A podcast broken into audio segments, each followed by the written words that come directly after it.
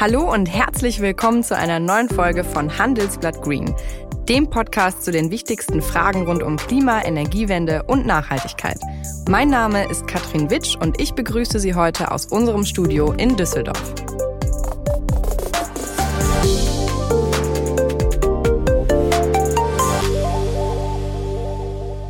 Wahrscheinlich ist es Ihnen auch schon aufgefallen. Wer sein Auto tankt, muss seit Januar etwas tiefer in die Tasche greifen. Denn seit Anfang des Jahres gibt es in Deutschland den sogenannten CO2-Preis. Damit ist etwas umgesetzt worden, was Umweltexperten schon seit Jahren fordern. CO2 hat endlich einen Preis bekommen. Das heißt, Unternehmen, die fossile Brennstoffe wie Erdöl, Erdgas oder Kohle verkaufen, müssen für die Emissionen ihrer Produkte bezahlen. Das sind aktuell 25 Euro pro Tonne CO2. Damit will die Politik den Umstieg auf klimafreundlichere Alternativen beschleunigen, zum Beispiel E-Autos statt Verbrennern oder Wärmepumpen statt Ölheizung. Die Unternehmen geben die steigenden Kosten jetzt aber natürlich an ihre Kunden weiter. Das sind im Schnitt 7 Cent mehr pro Liter Benzin. Und auch wer eine Öl- oder Gasheizung im Keller hat, dürfte den CO2-Preis schon zu spüren bekommen haben.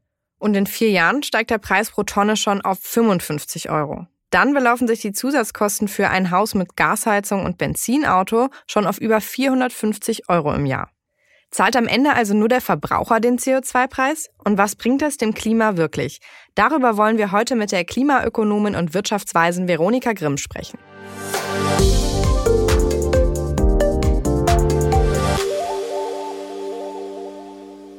Seit einem Jahr beraten Sie als Wirtschaftswissenschaftlerin die Bundesregierung, leiten den Lehrstuhl für Volkswirtschaftslehre an der Friedrich-Alexander-Universität in Nürnberg und sind außerdem noch Expertin in Energiefragen. Schön, dass Sie heute dabei sind, Frau Grimm. Ja, hallo Frau Wisch, ich freue mich.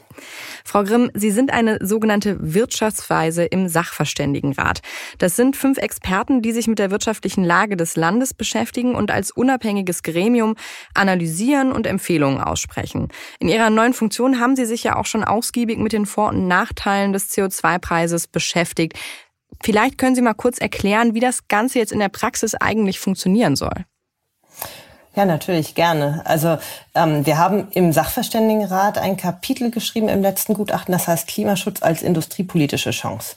Und da spielt der CO2-Preis und jetzt auch der neu eingeführte ähm, Emissionshandel in den Bereichen Wärme und Mobilität eine ganz wichtige Rolle. Und ähm, dahinter steckt einfach die Idee, klimaschädliche Produkte ähm, oder Produktions- und Verhaltensweisen teurer zu machen als ähm, klimafreundliche. Ähm, das betrifft im Wesentlichen fossile Brennstoffe wie Erdöl, Erdgas oder Kohle, die schaden der Umwelt und äh, die sollen mit einem Preis belegt, also ähm, verteuert werden. Und äh, das bedeutet jetzt erstmal, dass Unternehmen, die fossile Brennstoffe in den Verkehr bringen, ähm, Emissionsrechte in Form von Zertifikaten kaufen müssen. Und ähm, zunächst ist das relativ günstig. Ein Emissionszertifikat soll zunächst 25 Euro pro emittierter Tonne CO2-Kosten und dieser Preis wird sich schrittweise erhöhen bis 2025.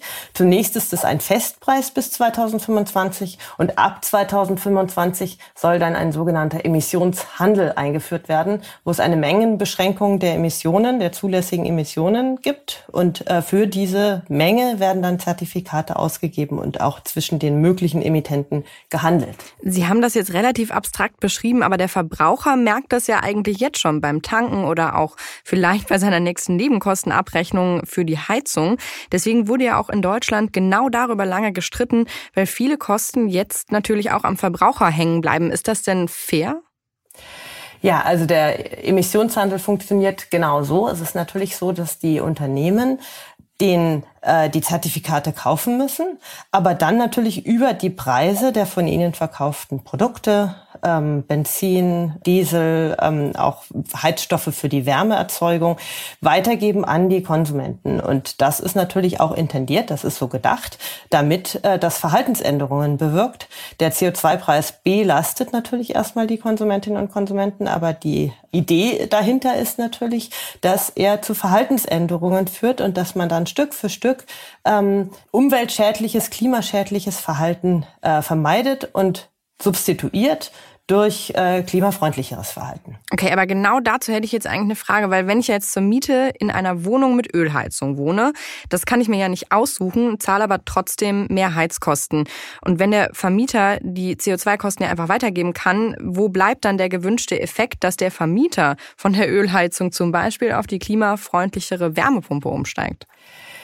Ja, da, das ist natürlich äh, jetzt die Frage, äh, wie wirkt der Emissionshandel in der kurzen und in der langen Frist. Zunächst mal ist es ja so, so dass die ähm, Bundesregierung beschlossen hat, äh, darauf zu äh, drängen, dass die Vermieter und die Mieter sich die Kosten der CO2-Bepreisung teilen, also dass nur ein Teil davon vom Mieter getragen wird und ein Teil davon vom Vermieter.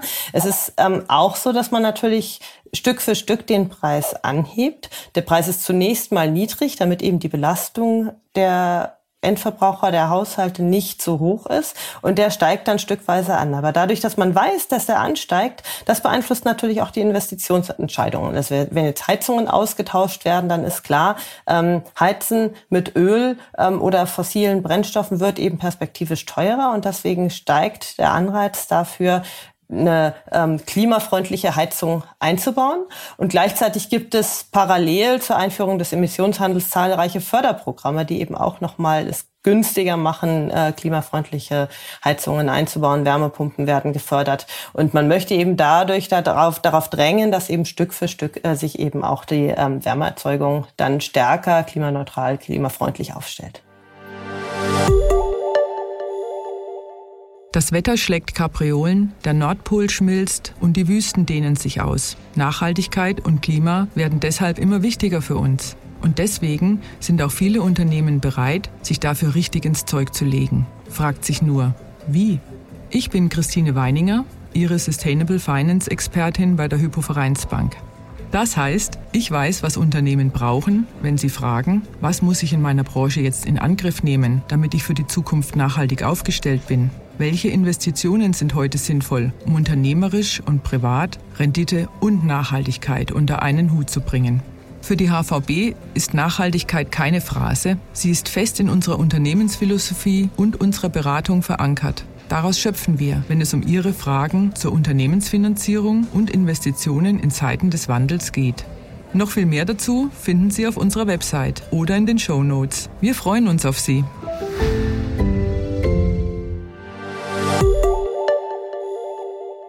Sie haben es gerade auch selber erwähnt, der Bürger soll unter anderem über Sachen wie eine höhere Pendlerpauschale oder niedrigere Strompreise und eben Fördermittel für E-Autos, Solaranlagen und Co. für den CO2-Preis quasi entschädigt werden. Aber das sind natürlich Dinge, die sich die meisten Deutschen nicht leisten können oder eben gar nicht zur Debatte stehen. Wenn ich kein Eigenheim habe, dann kann ich auch keine Heizung austauschen. In der Schweiz fließt das Geld von der CO2-Steuer stattdessen ja zu zwei Dritteln einfach an Bürger und Unternehmen zurück. So ein Modell wurde auch in Deutschland diskutiert. Warum wurde das nicht umgesetzt? Ja, warum es nicht umgesetzt wurde, weil man sich wahrscheinlich darauf in dem äh, Umfang nicht einigen konnte. Also aktuell ist es ja so, dass die ähm, Einnahmen aus der CO2-Bepreisung in den sogenannten Energie- und Klimafonds äh, einfließen. Das ist ein Sondervermögen des Bundes, aus dem dann eben ähm, Fördermaßnahmen, ähm, umweltpolitische Maßnahmen finanziert werden. Ähm, es wäre natürlich sinnvoll, ähm, die Einnahmen aus der CO2-Bepreisung auch zurückzuführen. Und wir hatten im Sachverständigenrat auch so einen Vorschlag gemacht. Äh, der richtige Weg, ein guter Weg wäre, dass man im Gegenzug zur Einführung der CO2-Bepreisung die Stromkosten senkt, und zwar dadurch, dass man die EEG-Umlage reduziert oder idealerweise ganz abschafft und auch die Stromsteuer absenkt auf das europäische Minimum. Das würde nämlich dazu führen, dass im Mittel die niedrigen Einkommensklassen stärker entlastet werden als die hohen Einkommensklassen. Wenn man sich das einmal anguckt, dann ist es so, dass durch die CO2-Bepreisung, zum Beispiel bei einem CO2-Preis von 50 Euro, da wäre es so, dass ein sehr einkommensschwacher Haushalt 100 Euro im Jahr zusätzlich zahlen würde durch äh, die CO2-Bepreisung und ein einkommensstarker Haushalt bis zu 500 Euro zusätzlich pro Jahr. Das liegt einfach daran, dass der CO2-Fußabdruck von einkommensstarken Haushalten viel höher ist als der von einkommensschwachen Haushalten. Wenn ich jetzt umgekehrt bei den Stromkosten entlaste, dann würde ich proportional ähm, die einkommensschwachen Haushalte stärker entlasten, weil der Stromverbrauch gar nicht so stark ansteigt mit dem Einkommen. Und äh, so könnte man dann netto quasi durch so eine Rückgabe über die Strompreise die einkommensschwachen Haushalte, alle Haushalte entlasten, aber insbesondere die einkommensschwachen.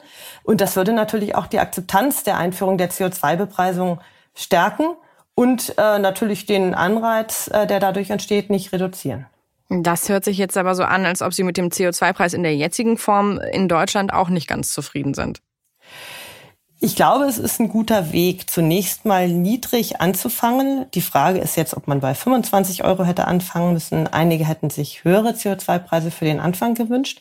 Aber es ist auf jeden Fall eine gute Idee, mit niedrigen Preisen in der CO2-Bepreisung anzufangen, weil ähm, der Effekt soll ja auf das Verhalten abzielen der Konsumentinnen und Konsumenten. Die sollen sich anders verhalten. Und viele äh, Möglichkeiten, Emissionen zu vermeiden, sind verbunden mit langlebigen Investitionsgütern. Ich muss mir ein neues Auto kaufen. Ich muss die Heizungsanlage austauschen. Und das kann ich natürlich in der kurzen Frist nicht. Das heißt, wenn der CO2-Preis von heute auf morgen sehr stark ansteigen würde, dann würde das hauptsächlich zu einer Belastung der Haushalte führen, aber die könnten gar nicht richtig was machen. Ähm, wenn ich jetzt aber weiß, dass der langsam ansteigt, dass er auf einem niedrigen Niveau anfängt und dann langsam ansteigt, dann antizipiere ich ja schon, ah, in Zukunft äh, werden Emissionen teuer werden und das führt natürlich dann dazu, dass ich diese Entscheidungen über den Kauf langlebiger Investitionsgüter eben genauso treffe, dass das klimafreundlich ist. Und das ist die Intention. Viele Ökonomen haben natürlich jetzt schon lange darauf gedrängt, dass CO2-Bepreisung eingeführt wird. Und man kann natürlich sagen, es ist zu spät, aber man kann immer das kritisieren, was in der Vergangenheit passiert ist.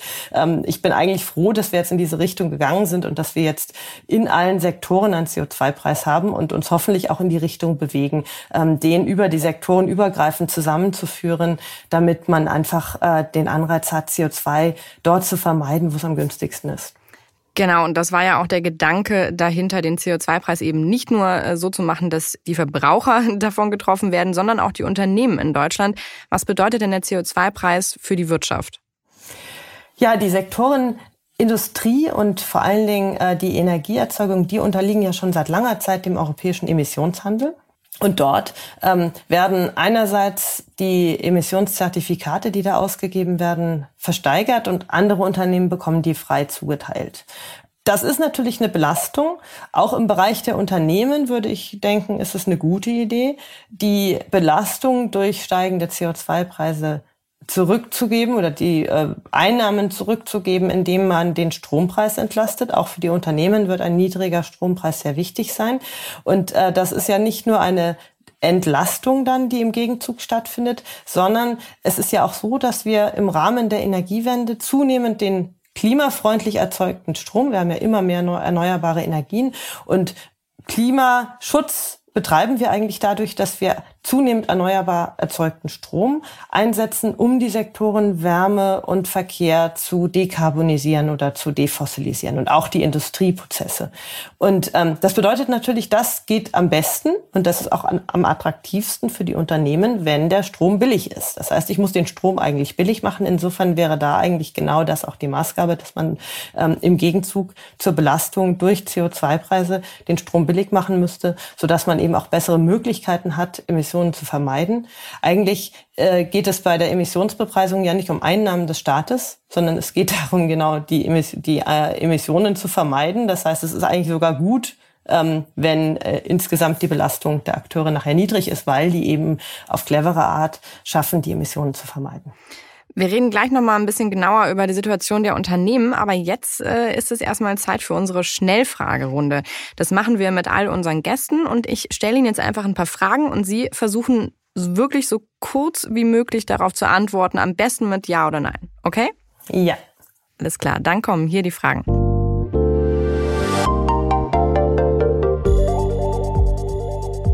Atomkraft, ja oder nein? Nein. Flugzeug oder Bahn? Bahn. Diesel oder Elektroauto? Elektroauto. Elektroauto oder Brennstoffzelle? Beides.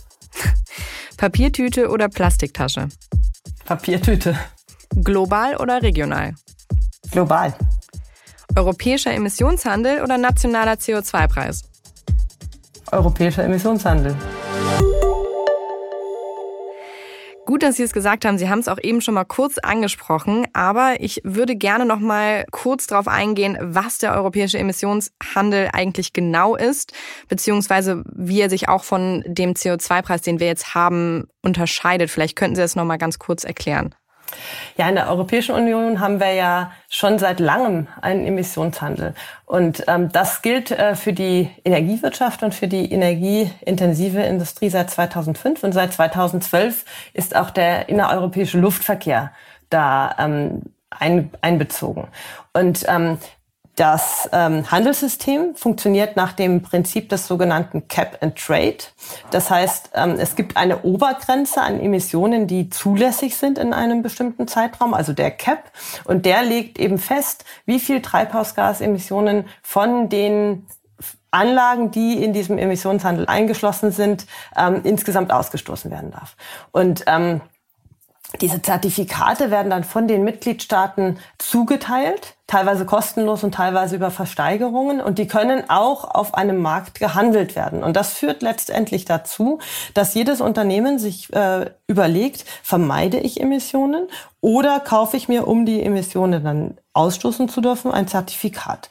Und ähm, im Endeffekt ist das ein Prozess, wo an ganz, ganz vielen Stellen in der Wirtschaft entschieden wird, ist es für mich günstiger, Emissionen zu vermeiden oder ist es für mich notwendig, dieses Zertifikat zu kaufen? Das führt am Ende dazu, äh, dass diejenigen, für die es am einfachsten ist, die Emissionen zu vermeiden, diese auch vermeiden. Das heißt, äh, das ist eigentlich ein Mechanismus, der dazu führt, dass immer die Emissionen dort vermieden werden, wo es am günstigsten ist. Und das gilt eben in der Europäischen Union seit 2005. Zu Beginn war der Preis im europäischen Emissionshandel sehr, sehr niedrig.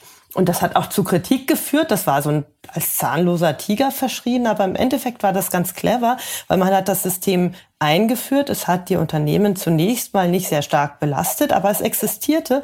Und jetzt kann man Stück für Stück äh, quasi die ähm, erlaubten Emissionen, die möglichen Emissionen reduzieren und hat immer ein System, das eben dann dazu führt, dass äh, die Vermeidung der Emissionen dort geschieht, wo es am günstigsten ist. Genau, Sie haben gerade schon gesagt, am Anfang war es niedrig. Aktuell liegt der CO2-Preis bei dem europäischen Emissionssystem aber bei 40 Euro die Tonne. Das ist ja deutlich höher als die 25 Euro in Deutschland jetzt. Und Sie haben sich eben auch äh, in der Frage für den europäischen Emissionshandel anstatt des nationalen CO2-Preises entschieden. Hätte man also den Emissionshandel auf Europaebene nicht besser erweitert, um so einen viel größeren Effekt zu haben als nur bei dem deutschlandweiten CO2-Preis? Ja, ich glaube, wir müssen da stückweise vorgehen. Das ist natürlich immer die Frage, was man auf dem Reißbrett sich überlegen würde. Da würde man sicherlich sich überlegen, es wäre gut, einen äh, europäischen und sektorübergreifenden Emissionshandel zu haben. Aber die Realität ist natürlich eine andere. Wir haben aktuell in den verschiedenen Sektoren Wärme, Mobilität, Industrie haben wir sektorspezifische Emissionsziele. Und die sind natürlich erstmal mit einem sektorübergreifenden Emissionshandel auch erstmal gar nicht gut kompatibel. Weil in einem Emissionshandel mit einem gemeinsamen Emissionsziel, zum Beispiel für ganz Deutschland oder für die ganze EU, könnte ich gar nicht sicherstellen, dass die Emissionen äh, sektorspezifisch dann so vermieden werden, wie das gerade die politische Vorstellung ist. Und auch bezüglich, äh, auch in den einzelnen Ländern könnte man dann nicht sicherstellen, dass jeder den Anteil an Emissionsvermeidung betreibt, der jetzt aktuell für ihn vorgesehen ist. Das heißt, wir müssen dieses System der sektorspezifischen und länderspezifischen Emissionsziele müssen wir durchaus anfassen, wenn wir in Richtung eines europäischen Emissionshandels wollen. Und ähm, der Weg über einen nationalen Emissionshandel, wo wir jetzt erstmal sagen, wir haben jetzt mal einen Preis für Wärme und Mobilität.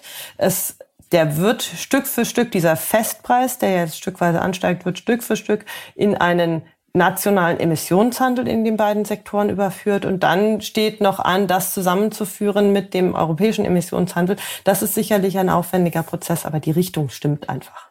Die Richtung stimmt und trotzdem haben natürlich die Unternehmen auf der anderen Seite Angst, dass sie jetzt durch den CO2-Preis hier und durch den europäischen Emissionshandel noch dazu ähm, immer teurere Produktionskosten haben. Und es haben ja auch schon einige damit gedroht, mit ihrer Produktion ins Ausland abzuwandern, denn in vielen Ländern gibt es sowas ja gar nicht. Wie kann dieses Problem gelöst werden, ohne den gewünschten Effekt, nämlich den Umbau der Energiewelt, deutlich zu verlangsamen?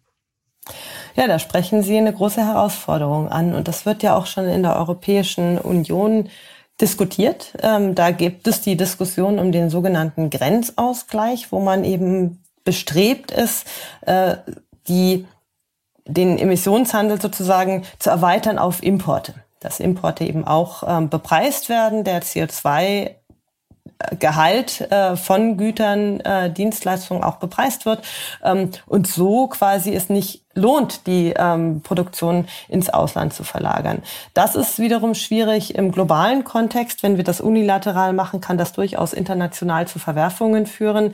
Ähm, der richtige Weg ist sicherlich, dass man globale Allianzen schmiedet im Klimaschutz, dass man mit Regionen ähm, wie den asiatischen Ländern, von denen ja viele auch jetzt Ziele ausgerufen haben, 2050 klimaneutral werden zu wollen oder 2060 für China, oder auch mit den USA, wo natürlich jetzt nach dem Amtsantritt von Präsident Biden einfach auch die Klimapolitik einen viel höheren Stellenwert bekommt. Mit den großen Handelspartnern müssten wir zusammenarbeiten, um quasi globale Allianzen im Klimaschutz zu etablieren, die dann eben nicht dazu führen, dass es starke Anreize gibt der Produktionsverlagerung aufgrund unterschiedlich in, intensiver Klimapolitik.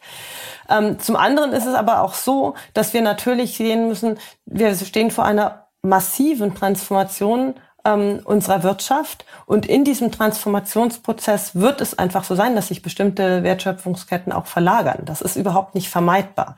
Und äh, da gilt es natürlich einerseits zu überlegen, wer, bei welchen Wertschöpfungsketten muss man das einfach zulassen, muss man das hinnehmen und welche zusätzlichen Wert Wertschöpfungsmöglichkeiten gibt es aber auch im Rahmen dieser Transformation, wo wir in Europa, in Deutschland eben zusätzliche Wertschöpfungspotenziale auch nutzen können. Und für all diese Prozesse ist es natürlich sehr, sehr wichtig für die Unternehmen, ein attraktives Umfeld zu schaffen. Dazu gehört die CO2-Bepreisung, weil wir einfach Klimaschutz betreiben müssen und die CO2-Bepreisung das effizienteste, das beste Instrument zum effektiven Klimaschutz ist, weil einfach sie die Anstrengungen der Emissionsvermeidung genau dahin lenkt, wo es am einfachsten, am kostengünstigsten ist. Auf der anderen Seite müssen wir aber auch die Unternehmen entlasten. Da gibt es viele Abgaben und Umlagen. Unser System der Abgaben und Umlagen im Energiebereich stammt eigentlich zum großen Teil noch aus einer Zeit, wo Strom einfach hauptsächlich fossil erzeugt wurde und es daher eigentlich plausibel war, den teuer zu machen. So ist es ja nicht mehr. Jetzt brauchen wir den erneuerbaren Strom, um alle Prozesse zu dekarbonisieren. Das heißt, wir müssen Strom massiv billig machen und das würde natürlich wiederum der Industrie auch nutzen. Das sind aber jetzt noch viele Probleme, die da aus dem Weg geschafft werden müssen. Und globale Klimaallianzen, wie die genau aussehen, das wird sich wahrscheinlich auch erst rausstellen. Und bis dahin würden Sie aber sagen, ist diese ja, CO2-Importzoll-Lösung dann ein geeignetes Mittel oder lieber gar nicht? Ich glaube, das muss sich jetzt in der Diskussion auch ähm, ergeben. Die EU strebt das ganz klar an, einen Grenzausgleich zu etablieren. Ähm, man sollte aber parallel auch diese internationalen Verhandlungen führen. Es ist ja gar nicht klar, äh, dass wir das nicht schaffen können. Und auch die Überlegungen zu einer zu einem Grenzausgleich, äh, je nachdem wie der auch ausgestaltet ist, können natürlich dazu beitragen, dass in diesen Verhandlungen mehr geht. Also ich würde äh, diesen Prozess noch als offen betrachten. Ähm, ich glaube, wir werden nicht drum rumkommen, irgendeine Lösung anzustreben. Idealerweise müsste man aber darauf drängen, die gemeinsam mit äh, großen Handelspartnern anzustreben. Das sollte das Ziel sein. Ähm, diesen Weg werden wir jetzt äh, gehen und werden natürlich beobachten, wie sich das aussortiert auf Seiten der Europäischen Union. Wenn wir jetzt schon so darüber diskutieren und Verbraucher und Unternehmen sich jetzt schon beschweren mit Blick auf die nächsten vier Jahre, wie wird das dann erst, wenn der CO2-Preis wirklich mal eine angemessene Höhe hat? Der ist ja laut Experten nämlich eigentlich deutlich zu niedrig und müsste eher so bei 100 und 120 Euro die Tonne liegen, wie zum Beispiel in Schweden. Ja, genau. Ich würde das auch gar nicht so negativ sehen. Also einmal äh, ist es, glaube ich, positiv zu bewerten, dass wir jetzt den Einstieg geschafft haben. Zum anderen ist es so, dass wir natürlich ähm, sehen müssen, dass die Kosten des unterlassenen Klimaschutzes und äh, die sind natürlich bei weit, weitaus höher. Ähm, und wir müssen es eben schaffen, den technologischen Fortschritt jetzt relativ schnell anzustoßen, so dass wir eben gleichzeitig mit den steigenden CO2-Preisen, die wir auf jeden Fall brauchen werden, eben zusätzlich viel, viel mehr Möglichkeiten haben, eben klimaschädliche Verbrauchsmuster durch klimafreundliche zu substituieren. Und dann äh, tut der CO2-Preis auch nicht mehr so weh, ähm, einfach weil wir ähm, in bestimmten Mö Bereichen schon die Möglichkeit haben, eben CO2-Emissionen zu vermeiden. Und das bedeutet natürlich, dass wir jetzt auch schauen müssen, dass wir ähm, den technologischen Fortschritt da wirklich anschieben und da wirklich sehr, sehr schnell sind. Das erfordert auch politische Entscheidungen in vielen Bereichen. Aber es ist eben ganz wichtig, damit wir dann tatsächlich, ähm, damit es tatsächlich harmoniert und damit wir nicht äh, am Ende äh, hohe CO2-Preise haben, aber eigentlich keine Möglichkeiten haben, das klimaschädliche Verhalten zu substituieren. Glauben Sie, und das hört sich ja jetzt ein bisschen so an, dass der CO2-Preis die Lösung im Kampf gegen den Klimawandel bringt? Ich glaube, dass der CO2-Preis ganz wichtig ist. Ähm, vor allen Dingen, weil er eben das wirtschaftliche Handeln sehr effektiv lenkt und weil auch unsere Marktwirtschaft gut damit korrespondiert. Ähm, da geht es ja letztlich darum, dass sich äh, im Zusammenspiel der verschiedenen Wirtschaftsakteure eben dort die Emissionsvermeidung ergibt, wo das günstig ist. Und das ist natürlich durch Planungsprozesse viel, viel schwieriger ähm, zu erreichen als durch CO2-Bepreisung. Bei der CO2-Bepreisung sehe ich als Unternehmen oder auch als privater Haushalt das Signal, ich sehe, das steigt und dann äh, merke ich, ah, ich muss was machen und überlege mir eine Lösung, wie ich meine Emissionen vermeiden kann. Bevor wir jetzt zum Ende unseres Gesprächs kommen, habe ich noch eine letzte Frage für Sie. Frau Grimm, wann hatten Sie das letzte Mal ein richtig schlechtes Gewissen der Umwelt gegenüber, also in Ihrem persönlichen Alltag? Ja, ich äh, bin früher relativ oft äh, auf Inland, Inlandsflügen äh, gewesen. Und das habe ich mit der Zeit abgestellt. Das hat auch damit zu tun, dass die Bahn immer besser ausgebaut wurde und äh, da hoffe ich auch, dass sich da sehr viel tut, dass Inlandsflüge in Zukunft unattraktiv werden, nicht mehr so notwendig sind. Ja, die Bahn könnte zum Beispiel ja ein bisschen billiger werden, ne? Noch. Billiger und äh, teilweise auch schneller. Also es wurden ja in letzter Zeit einige Strecken ausgebaut ähm, und da wird dann eine signifikante Zeitersparnis äh, realisiert. Und das ist natürlich auch dann der Gamechanger, dass dann der Flug nicht mehr lohnt und das muss an vielen Stellen, glaube ich, auch noch passieren. Das stimmt. Frau Grimm, vielen Dank für das Gespräch. Schön, dass Sie dabei waren. Ja, ich danke Ihnen. Das war Handelsblatt Green für diese Woche. Und wenn Sie jetzt Fragen, Themen oder Anregungen für uns haben, schreiben Sie uns einfach eine Mail an green.handelsblatt.com. Ich bedanke mich für die Produktion bei Alexander Voss. Und wenn Ihnen unsere Sendung gefällt, freuen wir uns natürlich über eine gute Bewertung in Ihrer Podcast-App. Bis zum nächsten Mal.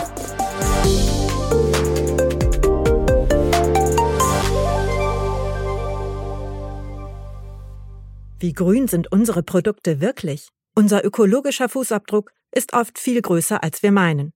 Lieferketten und Transportwege beeinflussen den CO2-Abdruck stark. Wie können CO2-Emissionen im Güterverkehr reduziert werden? Erfahren Sie mehr darüber bei Handelsblatt Live am 16. April. Im Livestream zum Thema Fair Transport, grüne Wege für unsere Produkte diskutiert die stellvertretende Handelsblatt-Chefredakteurin Kirsten Ludowig mit Expertinnen und Experten aus Politik, Wissenschaft und Wirtschaft. Folgen Sie dem Link in den Show Notes, melden Sie sich kostenlos an und seien Sie so am 16. April live dabei.